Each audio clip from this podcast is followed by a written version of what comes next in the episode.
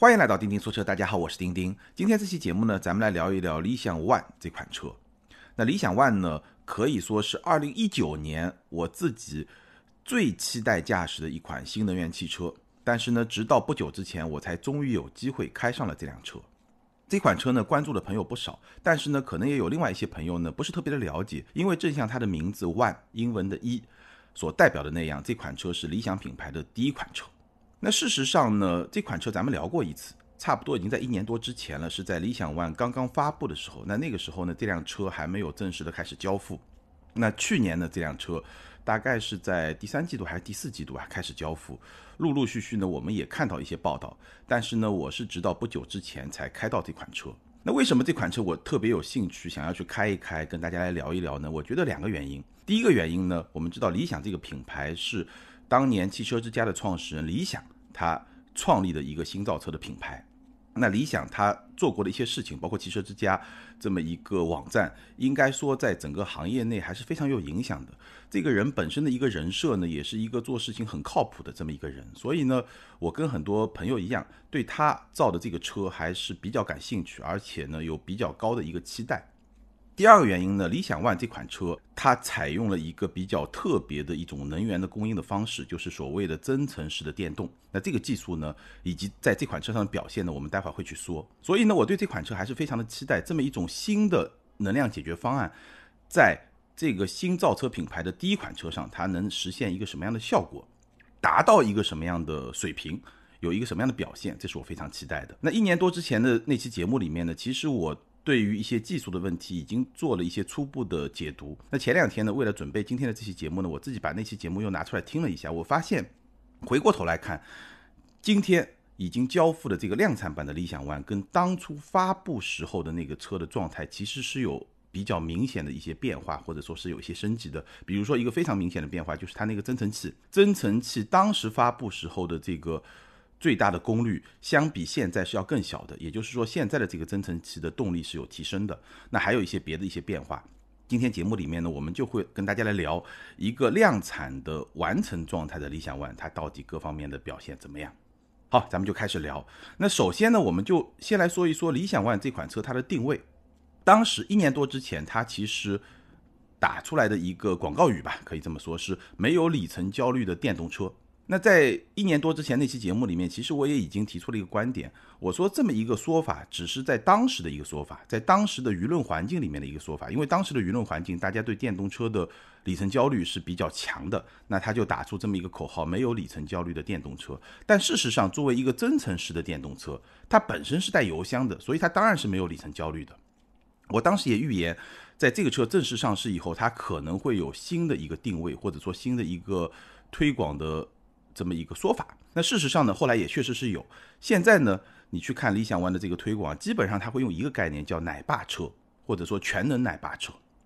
那叫“全能奶爸车”或者“奶爸车”呢，其实意味着它的对标系是发生了这么一个调整，从没有里程焦虑的电动车到全能奶爸车。但这两点呢，放在这辆车上呢，多多少少都是可以成立的。从定位的角度来说，那这个调整呢，我觉得一方面是反映了。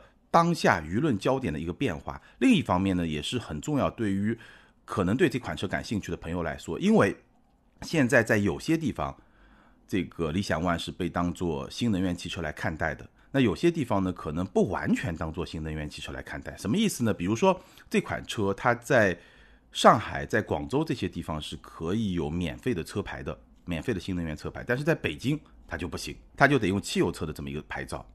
所以各地的政策有所不同，那在这种环境下，它显然没有办法再把自己简单的定义为是一个没有里程焦虑的电动车。所以呢，整个对标系是有一些调整的。好，那这款车从车身尺寸上来说呢，应该算是一款中大型的 SUV，车长五零二零，超过了五米，车宽一九六零，接近了两米，然后车高是一七六零，一米七六，基本上跟我的身高差不多。轴距是二九三五，超过两米九，接近三米，所以这是一辆简单来说就是一个五二三，车长超过五米，车宽接近两米，轴距接近三米，这么一个中大型的 SUV。如果说拿汽油车来对照的话，它基本上跟大众的途昂是同一个级别的，车身尺寸也非常非常的接近。它比汉兰达、锐界这样的七座 SUV 是要更大的，大概是这么一个尺寸，这么一个定位。而且很特别的一点是什么呢？就是理想 ONE 它全系只有一个配置，官价三十二万八，全系只有一个配置。只不过呢，它分成了六座版和七座版，根据座位的不同有两个版本，但是配置都是完全完全一样的。这个也是理想它自己琢磨出来的一个非常特殊的打法，可以这么来理解。唯一需要加价是什么呢？就是它有一个专属的车身颜色叫 Baby Blue，这也是我不久之前试驾的这款车的颜色。这个 Baby Blue 的车身颜色呢是要加一万块钱，它是一个有点浅的一个蓝色。那据理想说呢，是韩寒给他的一个建议，因为韩寒觉得这个车啊，它的外观造型，包括它的配色太过直男了，所以呢，建议他加这么一个相对来说比较吸引女性用户的这么一个颜色，会更温和一点。好，关于这款车呢，我觉得设计这部分呢，我们就非常简单的提炼。一个要点和我的一些看法，因为这个车大家看到的外观内饰应该已经比较多了。如果还没有看过，也可以去看，我也拍了视频，大家可以去看一看。从设计角度来说，就像韩寒刚才说的，我觉得一个关键词就是这个车的设计，无论是外观还是内饰，都是非常明显的一个直男的风格。外观因为这个车本身比较大，所以气场还是比较强大的。你去看它的车身线条。用一个非常简单的模型就能够把它概括出来，就是方方正正，然后转角的地方呢有一些圆形，所以很像你看手机上的这些 A P P 的图标，方形圆角这么一个造型，非常的直男，比较简洁或者说简单，对吧？大概可以这么来说。内饰呢也是一个方正加圆角的这么一个造型，是占据了绝对的主角，所以也是一个非常简单或者简洁的这么一个设计。那至于说是简单还是简洁？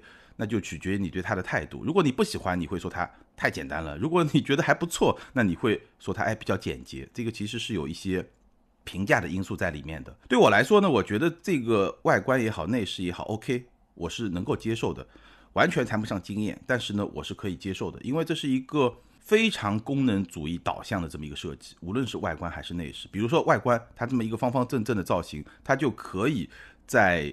第三排的侧面的这个车窗面积就非常大，所以我待会儿聊到第三排的时候，你会发现侧面其实非常的通透，哎，这个非常功能主义。你再说内饰，整个的内饰没有太多去吸引你眼球或者注意力的这些设计的细节，不需要有，但是呢，它很好的做到了两点。第一点呢，就是这么一种方方正正，然后。边角有一些圆角的这种小的装饰，其实这个不重要，关键是它就是一个横平竖直、很方正的这么一个造型。那这么一个造型，其实是能够去进一步的凸显车内的这种空间感，因为这辆车宽度接近两米，所以本身是一个很宽的车。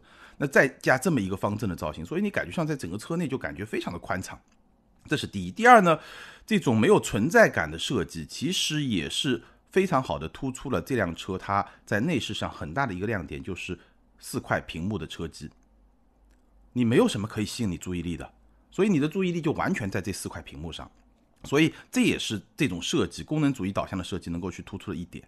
那我觉得这个就是理想想要达到的效果，对吧？可能有些人会喜欢，有些人会不喜欢，你可以自己去看一看实车或者看一看我们的视频都没有问题。好，那重点说一下这个车机，因为这个车机确实是这辆车一个非常特别的一个设计。首先说这四块屏幕啊，它是在。驾驶员的前方，然后中控的中间，然后呢副驾的前方，这三块屏幕是连为一体的，但不是一块屏幕，它是分开的三块屏幕。然后下方呢，就中控的下方还有第四块屏幕。我简单说一下，这四块屏幕都是用来干嘛的？驾驶员前方这块屏幕其实就是液晶仪表盘嘛，对吧？它是用来显示一些行车的信息的。然后中控上面这块屏幕呢，是用来导航。包括娱乐系统，包括车辆的一些设置，都是在这个地方。然后中控下面的这块屏幕呢，是用来调整空调啊、座椅啊，包括驾驶模式啊这样一些功能的。然后副驾前方的这块屏幕呢，是用来播放视频的，它是内嵌了一个爱奇艺的这么一个车机系统，可以在这个屏幕里面来播放视频。当然，如果你是在 P 档停车状态下呢，你也可以把副驾的这个屏幕上播放的视频投射到中央的这块更大一点点的这么一块屏幕上，这样的话呢，主驾和副驾可以一起去看。功能来说非常简单，那整套车机呢，我简单的可以把它概括出来，或者说提炼出来几个优点和几个缺点。第一个优点，整套车机的逻辑非常好，非常容易上手。对我来说，基本上五分钟就能搞清楚它整个的逻辑框架，非常好用。第二个，整个的操作非常的顺畅。第三，在播放视频的时候，无论是副驾前方的那块屏幕，还是中控上方的这块屏幕，它的清晰度都非常高，所以呢，整个的观看视频的体验是。不错的，这是它的优点。缺点呢，第一，这几块屏幕的反光非常厉害，真的是非常厉害，所以很多时候当你去阅读的时候，还是会受到影响。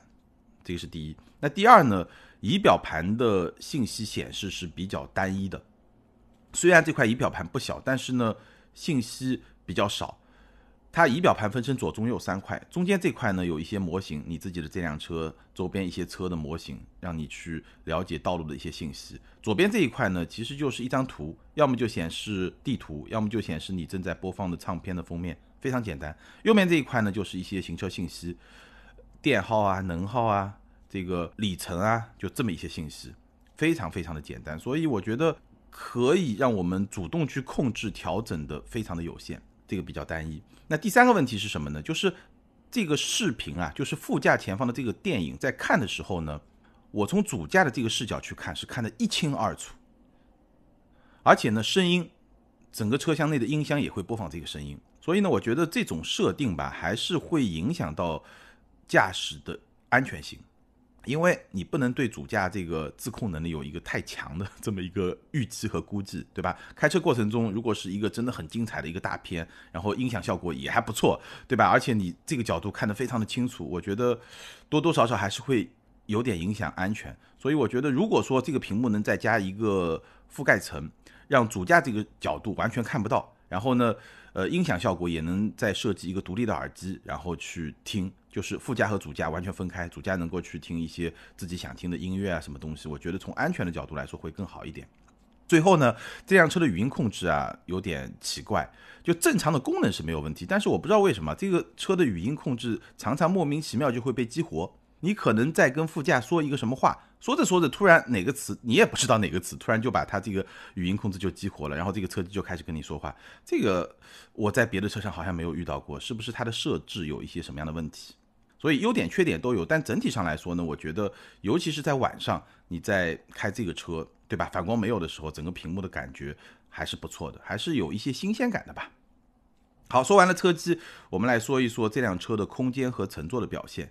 因为其实作为一个奶爸车，很多朋友就是把它当做一个能够让家里面的所有的成员很好的去体验的这么一款车，对吧？奶爸车嘛，所以六座版、七座版就是这个奶爸车。所以从这个角度来说，我们重点来说一说它的空间和乘坐感受方面的表现。那我试驾的这一款呢是六座版，我待会也会说。六座和七座，除非你对七个座位有刚需，我还是会比较建议买六座。为什么呢？好，我们说空间和乘坐，第一排我觉得没有什么问题。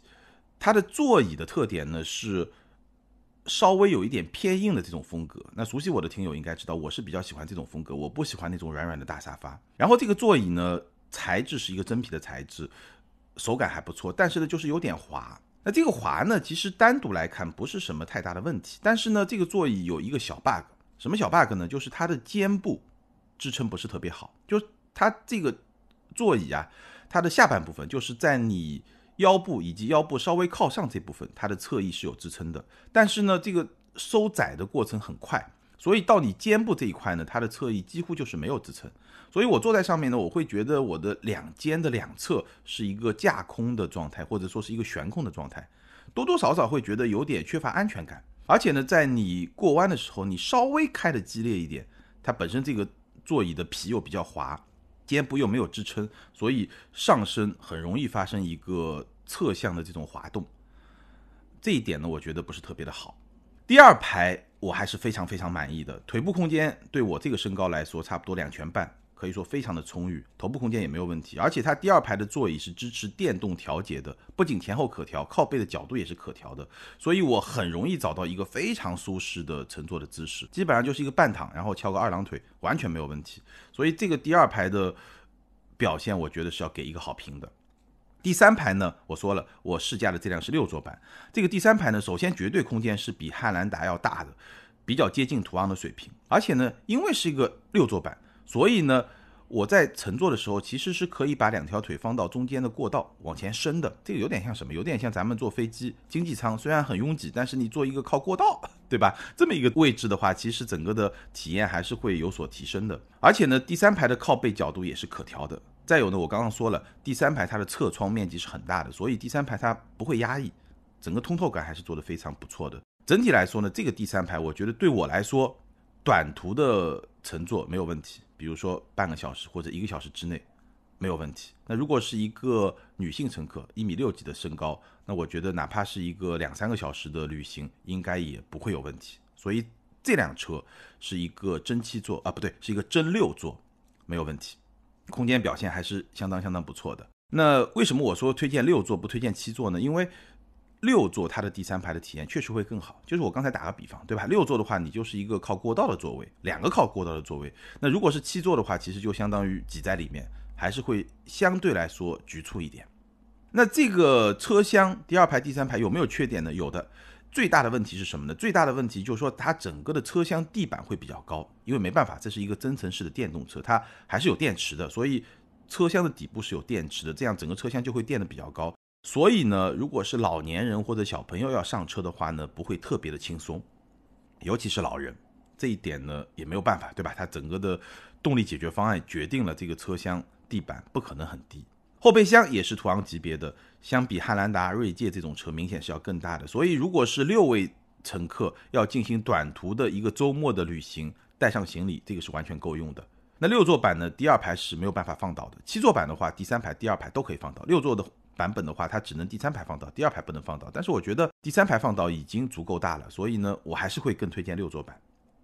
那后备箱呢也有同样的缺点，就地板比较高，所以如果你要放一些重一点的东西的话，行李的话还是会比较辛苦、比较累一点。还有个问题呢，这辆车是没有备胎的，而且呢，它搭载的一款米其林的静音胎也不是防爆胎。所以呢，如果轮胎出现问题，你其实只能通过充气棒来应急的解决一下。那如果这个问题比较大，那你就只能叫救援了。这一点呢，也不是特别的好。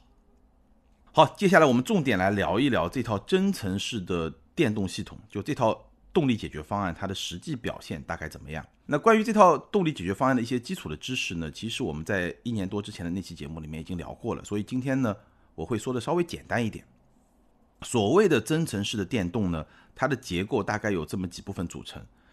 首先呢，它有两台每台一百二十千瓦的永磁同步电机，这个电机是用来驱动的。然后呢，它还有一台一百三十一马力一点二 T 的三缸发动机，是用来当增程器，或者你可以把它看作发电机。当电池电量不足的时候呢，它是直接来驱动电机的。这个注意啊，这个增程器是直接驱动电机，它不是说增程器发电给电池充电，然后电池再来驱动电机，不是的。需要的时候它是直接驱动电机，这样效率会更高一点。当然，如果电能有多余的话，那它是可以来充电，这个没有问题。或者说这个能量不够的话，电池也会跟它一起来出力，来共同驱动电机，这个也是没有问题的。然后呢，这辆车还有一块四十点五千瓦时的电池，也就是四十点五度电的这么一块电池。那这块电池，你可以把它看作是一个容量比较大的电池，一个大容量的电池。因为这块电池，它就跟之前我们看到的一些增程式的电动车，像雪佛兰的沃兰达、宝马的 i3 就不太一样。因为电池容量大，它会带来一些不一样的地方。比如说，第一，因为是一块容量比较大的电池，所以这辆车的 NEDC 的续航里程，NEDC 的纯电续航里程，也就是我们经常说的工信部的纯电续航里程，达到一百八十公里。那我实测下来呢，从充满电百分之一百。到百分之十七左右，它这个增程器会强制的启动，差不多百分之八十三的这么一个电量，我实测呢大概能跑一百二十到一百三十公里。所以呢，如果可以把电量完全用完的话，估计也就是一百四十几吧，大概就是这么一个水平。基本上呢，正常使用其实开个两三天是没有问题的。这是它的第一个好处，就是大容量电池它的纯电续航里程就会比较高嘛，这个很容易理解。还有呢，因为它的电池容量比较大。所以呢，它能够更好的去确保这个电池的电量不会完全的用完，因为它这个缓冲就会更大。这个我们待会儿会聊到，对它的动力的表现其实是有很大的一个影响的。好，那这辆车呢，提供了三种驾驶模式：增程模式、混动模式和电量保持模式。增程模式呢，你可以理解为当电量比较足的时候，它主要是靠电来驱动，它是一个电优先的这么一个模式。电量保持模式呢，必须在电量处于百分之六十以上的这个水平才能启动。那在这种模式下呢，是用油优先，尽量让电池的电量保持在百分之六十以上，是这么一个模式。那混动模式呢，其实是在这两个中间保持一个平衡。所以所谓的增程式混动呢，简单来说就是。电池电量比较充裕的时候就纯电驱动，电池电量不太充裕的时候呢就增程器启动，来帮助电池共同来驱动这么一个电机。然后呢，三种模式，用电优先、用油优先，或者呢油电比较平衡的状态，大概是这么一个驱动的逻辑。那三种模式呢，其实在你实际的使用过程中，合理的选择一个适合当下使用环境和工况的模式还是比较重要的。合适的选择不仅能让你的整个动力性能更好、体验更好，也能让整个的能耗更低一点。比如说啊。如果你是在城市里面通勤，然后家里有充电桩，这个时候你选择增程模式就会更好，主要用电，对吧？反正回家就能充电，对吧？增程模式会更好。那如果说你要跑个高速呢，可能用电量保持模式或者混动模式会更好一点，你能保留一部分的电，对吧？这样呢，整个车的性能会更好一点。而且呢，当你到了目标城市以后呢，你在城市里面通行的时候用纯电，整个体验也会更好一点。所以选择合适的模式还是会非常重要的。好，我们来说一下这款车的实际的性能的表现。那我刚刚说了，两台永磁同步电机，每一台的最大功率是一百二十千瓦，两台加起来就两百四十千瓦，换算成大家熟悉的马力单位呢，就是三百二十六的马力。那这个三百二十六马力是在满电状态下才能输出的这么一个动力。其实这辆车它的动力水平随着电量下降，它是会逐渐。下滑的，而且有一个地方做得很好，就它在仪表盘的右上角，它会显示我现在还有多少电量，所以我可以使用的最大功率还有多少。满电的时候就是二百四十千瓦，然后随着这个电往下滑，这个动力也会不断的下滑，它是一个对应的关系。所以我觉得这个设计就非常好，而且可视化，对于驾驶者来说一看就知道，哦，我这个动力现在还能用多少。反正这个一切尽在掌握的这种感觉，我觉得对于一个理工男来说的话，应该还是会挺好的。那我们来说一下它的动力和性能表现。满电状态下，我刚才说了三百二十六马力，实际的驾驶体验相当于什么呢？我觉得基本上相当于一款二点零 T 的宝马 X 五。二点零 T 宝马 X 五最大功率是二百六十五马力，基本上动力差不多，可能还会稍微再好一点点。那有些朋友可能会说，为什么三百二十六马力和两百六十五马力差不多？因为理想 ONE 这款车它比叉五会更重，所以大概是这么一个动力水平。然后呢？我就在开，然后开到动力还剩下百分之十或者百分之十一、十二这么一个电量水平的时候呢，我发现它能够使用的动力还剩下一百六十千瓦，相当于二百十八马力。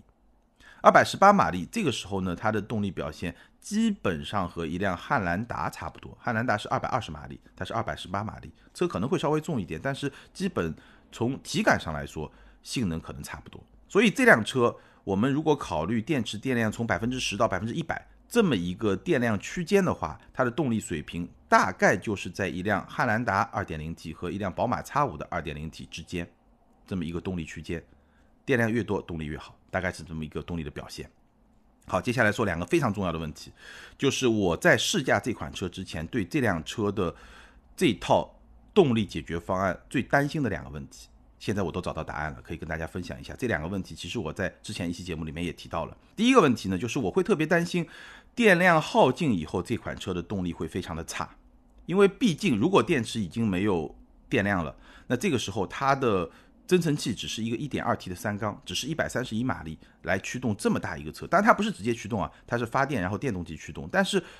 根本上的能量源就是这么一个增程器，那在这种情况下，它的动力表现是不是会很差呢？那实际的体验呢，没有问题。具体来说呢，我为了让这个电量往下滑，所以呢，我在试驾的过程中一度尝试了非常激烈的驾驶的方式，当然是在日常使用条件下的比较激烈的这么一个驾驶的方式。那在这么一种驾驶方式下，我最多最多就把电量打到百分之十，没有办法再往下了，因为它。这整套系统会给你充电嘛，对吧？所以最低到百分之十。那我刚刚说了，百分之十的时候，整个的动力表现基本上是跟一辆汉兰达差不多，而且这个已经是很刻意的、很极端的这么一种驾驶的方式。那如果说你选择一个混动模式，或者甚至选择一个电量保持模式，对吧？如果你选择一个混动模式，其实让整个电量在百分之二十以上是完全没有问题。那如果电量在百分之二十以上的话，整辆车的性能、动力的表现应该是会比汉兰达稍微好一点点。这个是没有问题，汉兰达就是它的底线。你真的要打到百分之十以下，在日常驾驶过程中是很难很难做到的。所以整体上来说，动力是 OK 的。那我觉得可能有两种工况下会电池电量更低，到百分之十以下、百分之五甚至完全耗尽，有可能哪两种工况呢？第一种就跑赛道，但这辆车你显然不会去跑赛道，所以没有问题。第二种呢，就是非常极限的爬坡，连续的一点喘息都没有的爬坡，因为一旦有喘息，它这个增程器就可以充电嘛，对吧？你如果是连续的，没有任何喘息的爬坡，比如说你去走青藏线，对吧？这种非常极端的路线，那有可能会电量更低，整个动力表现会比我体验到的极限更差一点，这个是有可能的。但是呢，我觉得如果你真的每天要去跑青藏线，那你就还是 别买这个车，或者可以再观望一下，看看有没有类似的做过这方面的测试。但整体上来说，我觉得对于百分之九十九以上的客户的日常的使用来说，这个动力完全不需要担心。应该说，我当时的担心被验证是没有问题的。那第二个担心是什么呢？第二个担心就是说，这个 1.2T 的增程器启动以后，整个车的噪音和震动会比较的明显。那事实表现怎么样呢？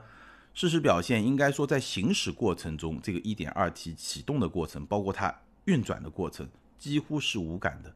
哪怕是在急加速、地板电或者地板油，这个时候其实也是几乎无感的，因为正常行驶。本身这个噪音就不是很大，那在急加速的时候呢，其实它的电动机的这个高频的声音会更响，所以你其实也听不到这个一点二 T 的这么一个发电机或者增程器的声音。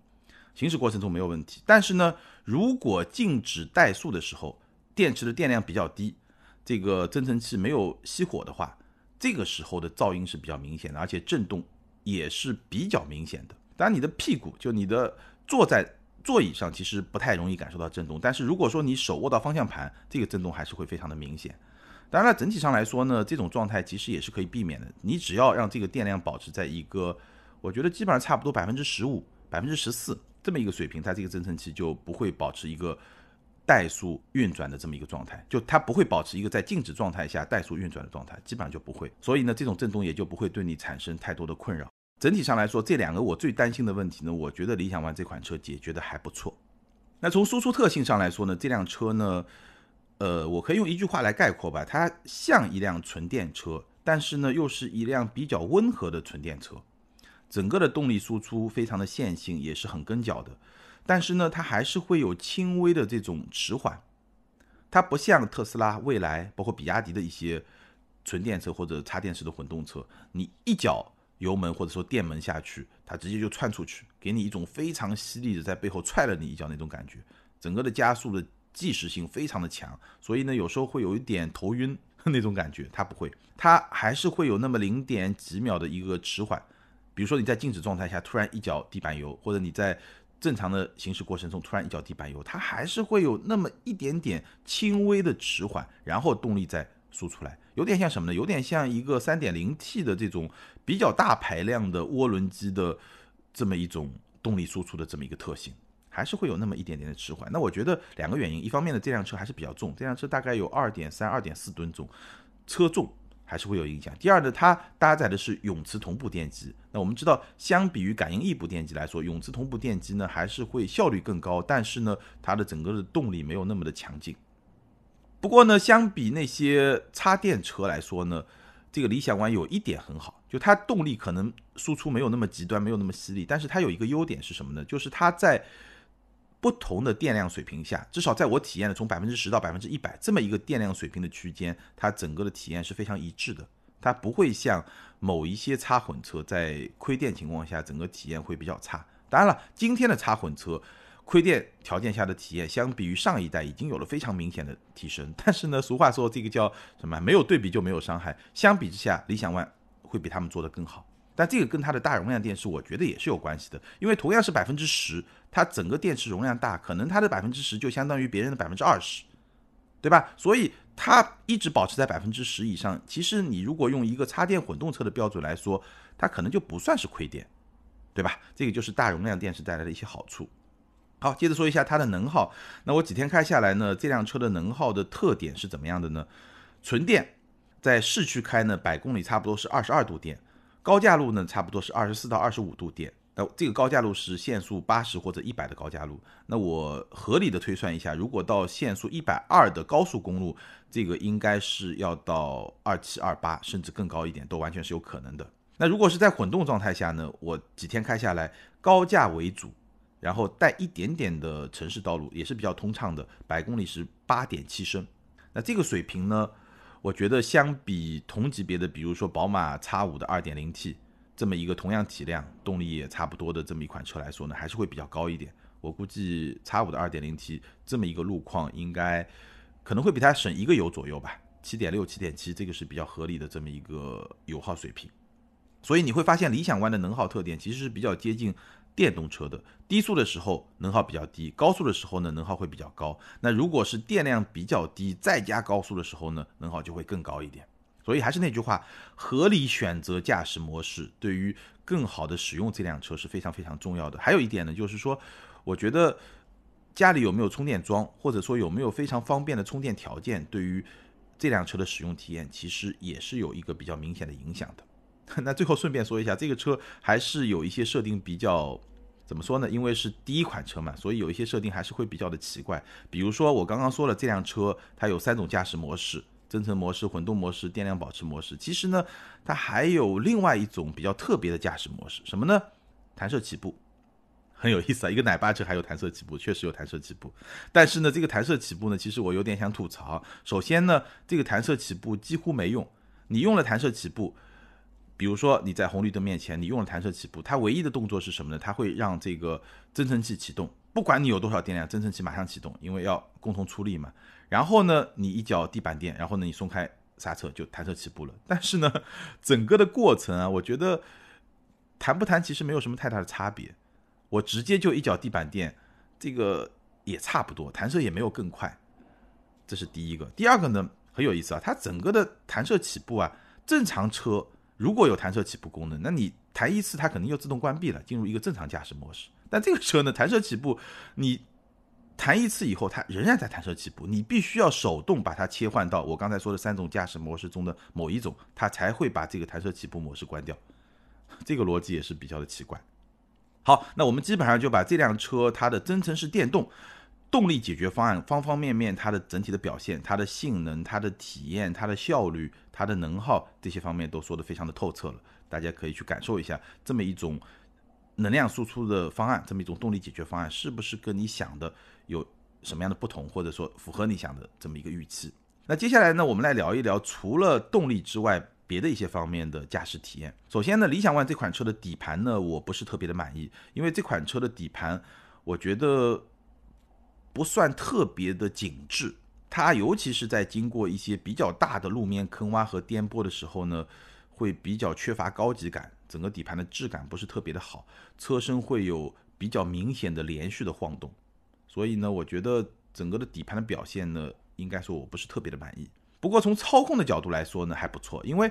虽然是一个奶爸车，体型很大，但它毕竟是一个增程式的电动车，它的车厢底部还是压了四十点五度电的电池，所以呢，这辆车其实它的重心是比较低的，这就带来一个好处，就整个的操控还是比较的敏捷。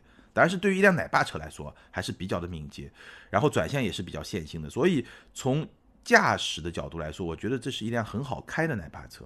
那如果说从奶爸车的这么一个标准来衡量的话，很好开。我觉得就是一个非常高的评价，只不过底盘的质感，尤其是走烂路时候的底盘的质感，确实不是很好。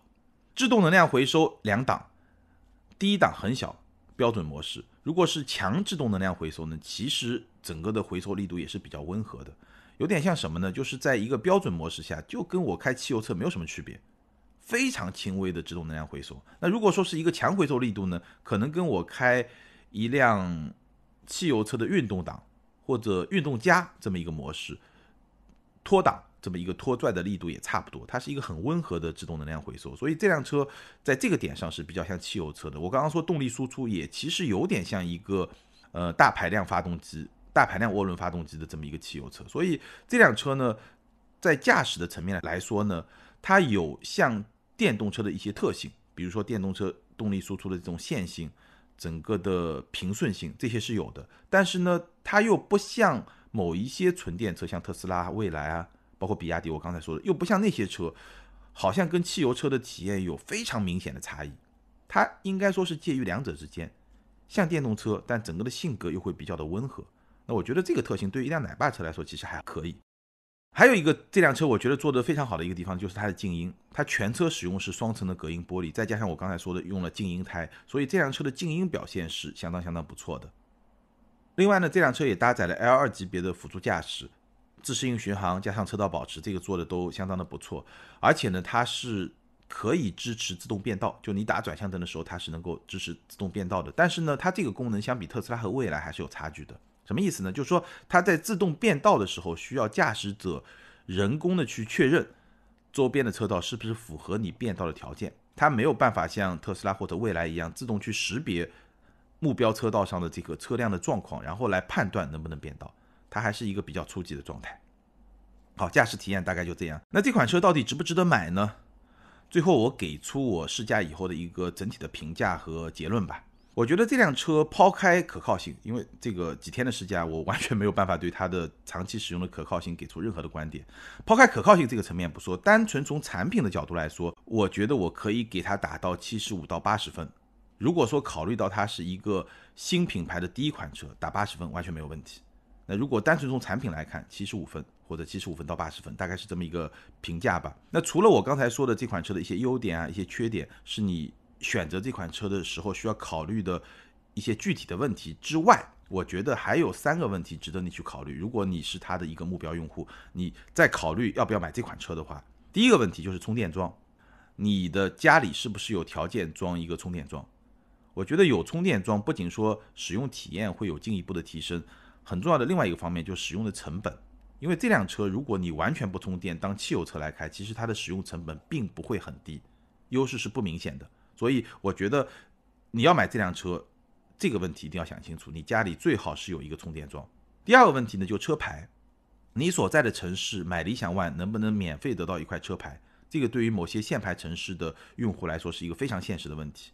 那如果说可以的话，那我觉得你买它这个价值就会大大的提升。如果说不行的话，那你可能要考虑的问题就会更多一点。毕竟像可靠性啊这些问题，相比于说汉兰达这些车，你可能纠结的点就会更多一点。第三个问题呢，就是说你对一个新品牌的宽容度有多大？那当然这个其实也。取决于你对理想这个品牌它的认可程度，或者说认同程度，或者说你对它的创始人理想这个人他的认同程度有多高。我觉得如果没有认同，那你的选择就会更加的纠结一点。因为新品牌嘛，第一款车它多多少少这个风险还是在的，大的风险、小的风险，对吧？因为汽车那么复杂的产品，一个品牌的第一款车，这个风险是难免的。那这个风险呢，只能说你对它的品牌的这种调性，或者你对它的创始人在。精神层面是不是有一些认同？因为我看到网络上大家曾经讨论过一个问题，就是说对于一个新的品牌，我们是不是要有一个更加宽容的态度？那我觉得这不是一个政治正确的问题，说应该还是不应该，这更多的是一个选择的问题。你是选择对它更加的宽容，还是说你选择对它更加的严苛？这是你的选择的问题。因为新事物吧，它必然会带来更多的风险，要不要对新事物宽容？我觉得更多的是一个选择的问题。你选的新事物肯定有一些好的地方，对吧？你能让自己的形象更加的前卫，或者更加的创新的这种形象，对吧？很多最早的买特斯拉的用户不就是这样的吗？甚至它可以有自己独特的社交圈，这个都是一些额外的一些价值。但如果说你说我特别在意可靠性，我对一些新事物它可能存在的风险特别在意，那你就是另外一个态度。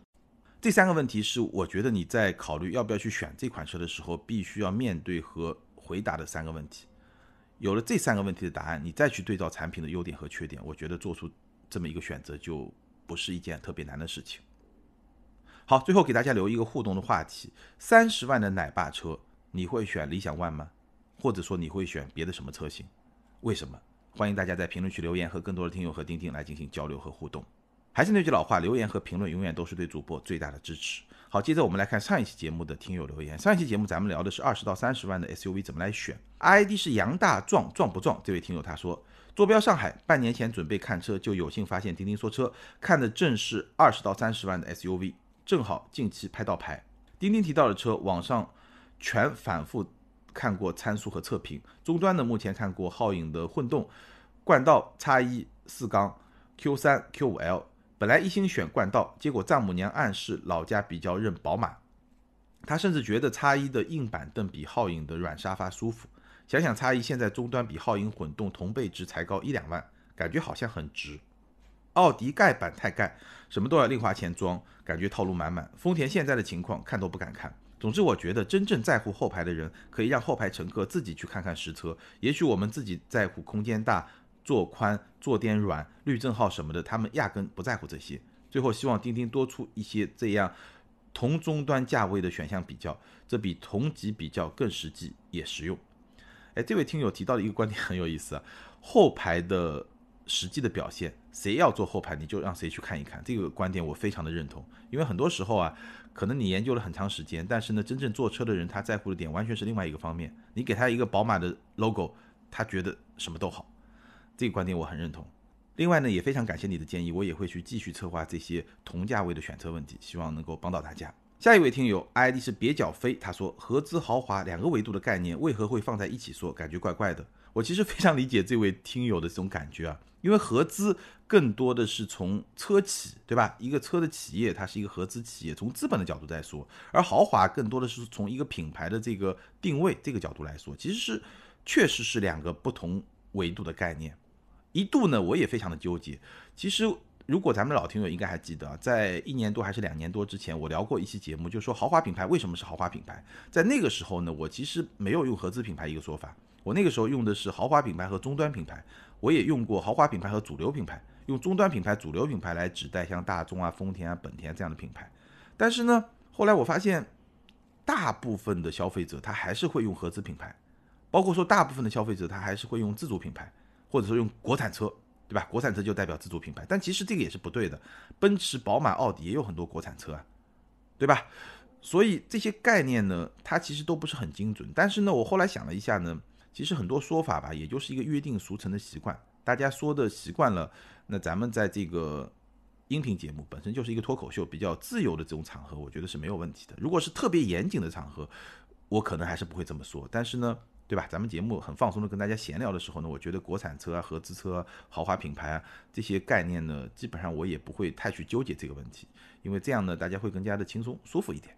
好，感谢所有听友的留言，也欢迎这两位听友把你们联系方式通过个人微信号全拼的钉钉小马甲留给我。你们将获得的是由途虎养车网赞助的 Wilson 微送超强镀金系列汽车漆面镀金，价值一千两百九十九元。